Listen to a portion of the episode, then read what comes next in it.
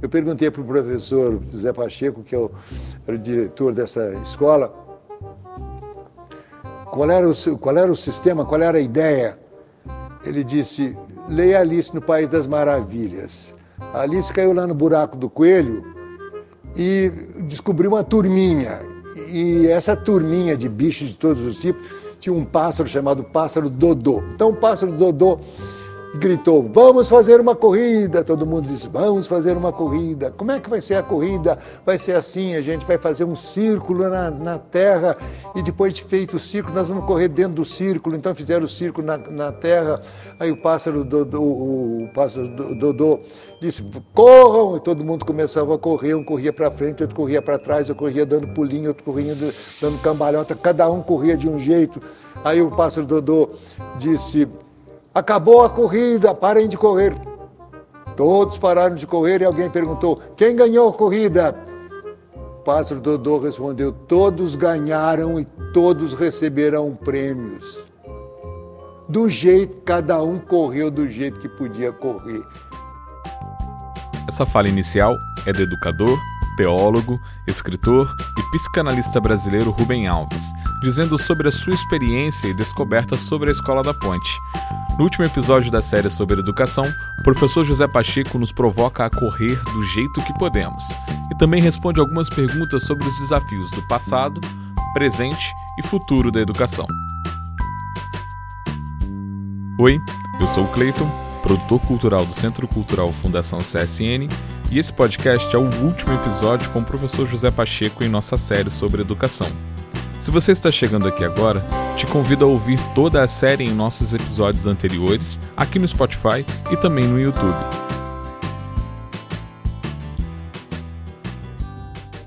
Vieram algumas perguntas aqui relacionado, por exemplo, a algumas, algumas diretrizes que você toca muito no, no, no ponto. Né? Primeiro, é como lidar né, com a questão relacionada, isso daqui nas escolas brasileiras, isso é muito, muito visto como um problema, tanto que colocam problemas às vezes que falta é, autoridade, que o grande problema hoje é puramente da ordem individual, que é a pessoa que não quer aprender e a falta autoridade do professor, a escola que pode fazer algo a mais, que realmente dizem que perdeu, acabou-se a disciplina e por isso esses problemas surgiram.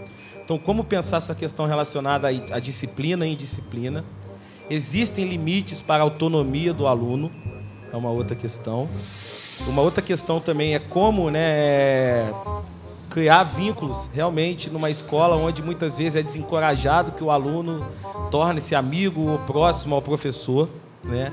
E uma última, assim, que tem aqui, que é realmente bem importante, que práticas deveriam ser criadas em um momento onde o emprego formal tem, tende ao desaparecimento. É, ou seja, são essas perguntinhas que sobraram aí. Por favor. Até 2030, milhares de empregos vão desaparecer. E quando nós trabalhamos em comunidade de aprendizagem, nós incluímos nela a realização social, pessoal, através de uma formação profissional multidisciplinar, ou seja, preparamos as pessoas, ou elas se preparam, para vários, várias atividades, vários empregos, não apenas um. Nós trabalhamos desde o pré-natal até à morte. Então, a família vai estar ligada à escola. Aliás, eu não sei porque é que não está. Nunca entendi porque é que uma criança por volta dos dois anos é tirada do convívio dos avós. Nunca entendi. É um corte geracional gravíssimo. Porque até aos quatro anos, esse desenvolvimento muitas vezes é coartado. E os avós ficam a estupidificar-se em casa, em frente à televisão ou vão para um asilo. Então nós vamos juntar tudo: família, sociedade e escola, que foi separado no século XIX com a criação da Escola da Modernidade, cartesiana, ano, ciclo, turma, produção em série. Então a autonomia é um conceito relacional. Há muita gente que pensa em autonomia que é, que é a individuação. Não é, é um conceito. Eu sou autónomo em relação ao outro. Ou seja, a minha liberdade não termina onde começa a liberdade do outro. A minha liberdade começa onde começa a liberdade do outro. Eu existo porque o outro existe. Ninguém vive sozinho, ninguém sobrevive sozinho. Nós temos que criar vizinhança, recuperar a ideia de vizinhança, para a partir desse núcleo central de vizinhança, criar comunidade e criar uma rede de comunidades universal. Este é um movimento completamente oposto àquele que o capitalismo selvagem, o neoliberalismo propõe. Hoje nós assistimos à mercantilização da educação, que é um sinal seguro que a escola pública não só está em crise, como vai terminar. Se nós não tivermos essa oportunidade de perceber que a escola é mesmo pública, ou seja, é da comunidade. Eu sei que é muito difícil, sei que há questões disciplinares, sei que, enfim. Agora, quando nós entramos nesta formação, volto a falar dela, é uma transformação vivencial. Nós iremos perceber que uma escola não é o prédio. Também é. Também é. E quando vou a uma escola, eu começo por visitar três lugares. Isto para perceberem bem o drama. O primeiro lugar é o banheiro. Eu vou ao banheiro do aluno, normalmente não tem tampa no vaso, não tem papel higiênico. Uh, do professor já tem tampa no vaso, tem papel higiênico e tem um espelho. Mas a direção, naquelas grandes, tem papel higiênico, tem tudo, tem ambientador, tem ar-condicionado. Ou seja, até de ficar e urinar existe hierarquia e distinção, desigualdade. É uma coisa louca. Depois passo pela biblioteca há três possibilidades para verem qual é o drama das escolas e porque é que elas continuam com problemas de disciplina, com problemas de... A biblioteca tem três hipóteses. Ou está fechada com cadeado, porque é um lugar perigoso, tem muito conhecimento lá dentro. Viram o nome da Rosa? Fecharam, ou está vazia, vazia durante as aulas, isso é o comum. Ou estão lá, e por vezes acontece que estão lá crianças na biblioteca. Eu fico em êxtase. Eu entro, sento-me junto às crianças e pergunto, então, ah, fazendo pesquisa? Não, tio, fomos nós que aprontamos, estamos à espera de ir à diretora. Aí eu fico desencantado, triste. Numa das escolas que eu visitei, eu não, não consegui chegar ao terceiro espaço, que é a sala dos professores. É maravilhoso estar lá. Eu meto-me atrás daqueles armários que estão no cantinho, para quando as pessoas chegam, perceber o que é que eles dizem. Coitados, professores. As pessoas sofrem, mal pagos, mal vistos, eles desesperados, eles dizem coisas incríveis. Ah, está aqui a pessoa. Eu não pude conseguir, não consegui chegar à sala dos professores uma vez, porque a diretora apanhou-me no corredor. Oh, pessoal, você não era para vir às três? É, mas eu resolvi um bocadinho mais cedo, eu sou muito malandrinho. Bom, aí a diretora disse, olha, ainda bem, eh, venha comigo. E fomos andando, e ela disse sabe, nós somos aqui construtivistas, sabe? Eu, hum, quando ouço falar construtivista, você também é construtivista? Não, sou destrutivista. Destrutivista. Comecei a brincar, quando ouço falar, ah, eu sou flamenguista, ah, eu sou. Eu sou tudo. Uma das operações que vamos fazer aqui em Rezende e em outros lugares é juntar, agregar, religar o que está separado. Sou tudo.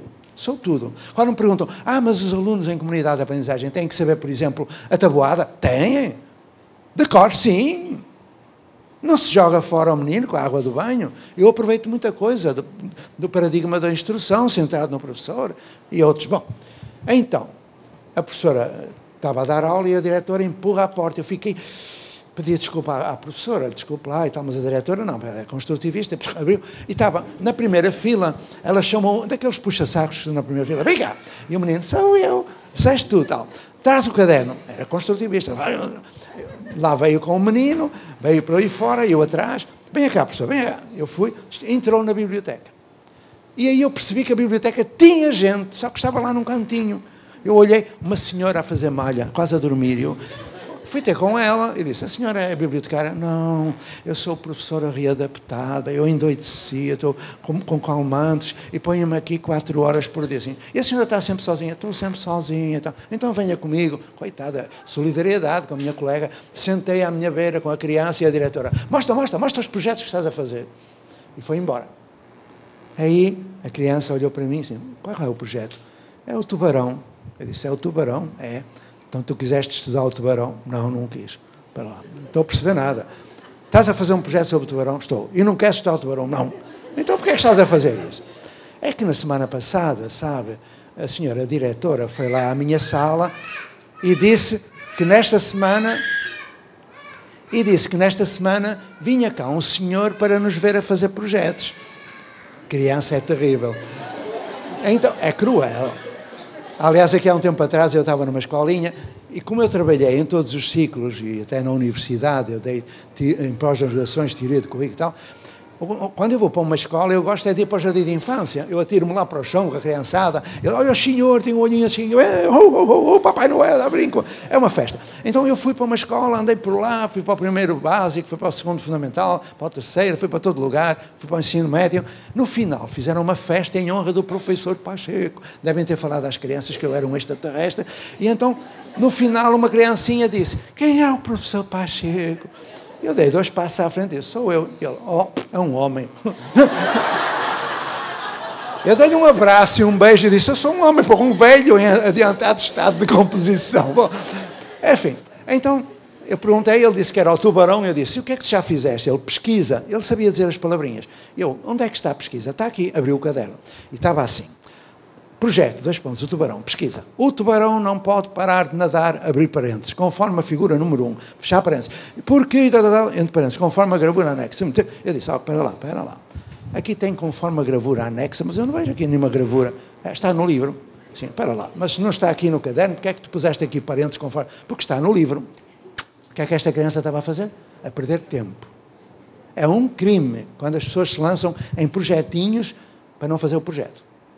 Então, o que nós temos são espaços de escola de professores sozinhos, coitados, não é? E um professor sozinho com uma turma, fazendo o que pode, como eu fiz, mas promovendo ignorância e despoletando animosidades. Porque os jovens hoje sabem que aquilo que ele está a dizer está na internet, que eles podem ir ver quando precisarem. E aí também há uma grande crise de relação na sociedade e o professor é muito desrespeitado. E depois há também outras coisas que eu não vou falar porque está a acabar. Eu acho que está na hora, não é? Então eu vou contar só uma historinha bem pequenina para acabar com também falando de vínculo, tá bom? Bom, continuando. Vínculo. A escola da ponta acolhe tudo aquilo que os outros jogam fora aluno que está no fundo da sala, não havia ritalina naquela época ainda, então mandam para a ponte. Aluno com síndrome de Down, paralisia cerebral, espina bífida, autismo, tudo ia para a ponte. Aluno que põe professor em estado de coma na outra escola, vai para a ponte. Aluno que mata professor, vai para a ponte. Eles vinham todos. E eu, nós aceitávamos tudo, eram umas maravilhas. Até que veio um jovem cheio de violência. Violência não, ele tinha sido violentado. Era filho de uma prostituta e era muito marcado. E logo no primeiro dia faltou a merenda, o lanche de uma criança, e disseram foi ele, foi ele. E eu fui ter com ele e disse, olha lá, Nelson, por que é que tu tiraste... E ele olhou para mim nem negou, oh professor, eu tenho fome. Ixi. Bom, fizemos um projeto muito bonito com ele, mas passados uns meses, ele chegou à escola, vinha, a meio da manhã, e vinha com a camiseta cheia de pintas de sangue. Eu disse: Oh, Nelson, o que é que se passa? Ele, olha, professor, eu esta noite quase não dormi, sabes? A minha irmãzinha, ela tem meio aninho, e ela gritou toda a noite, professor, gritou toda a noite. E então, sabes como é, professor? A minha mãe é puta, a gente não tem dinheiro para comprar a eletricidade, só de manhã é que nós vimos o que tinha acontecido, quando veio a luz do sol. E o que foi? foram os ratos. Os ratos comeram uma orelha da minha irmãzinha. E, depois tinha bocadinhos de orelha, eu peguei para a minha mãe, para minha mãe levar para o hospital. Ela foi ao hospital, eu esperei que ela voltasse para vir para a escola. Eu disse: Oh, Nelson, com, esse, com isso tudo, tu, como é que tu vens para a escola? Que, qual é a tua. Então, ele deu um sorriso e disse: É, professor, a minha vida é uma tragédia, é um problema sério. Mas olha, ficas sabendo, quando eu venho pelo caminho para a ponte, eu sinto dentro de mim uma coisa, como é que é de explicar? Olha, vou-te dizer, o que eu sinto parece mesmo alegria, professor, parece mesmo alegria. Perceberam? Ele era meu tutorado. Ficar em paz, o Senhor vos acompanhe. Namastê. Tchau.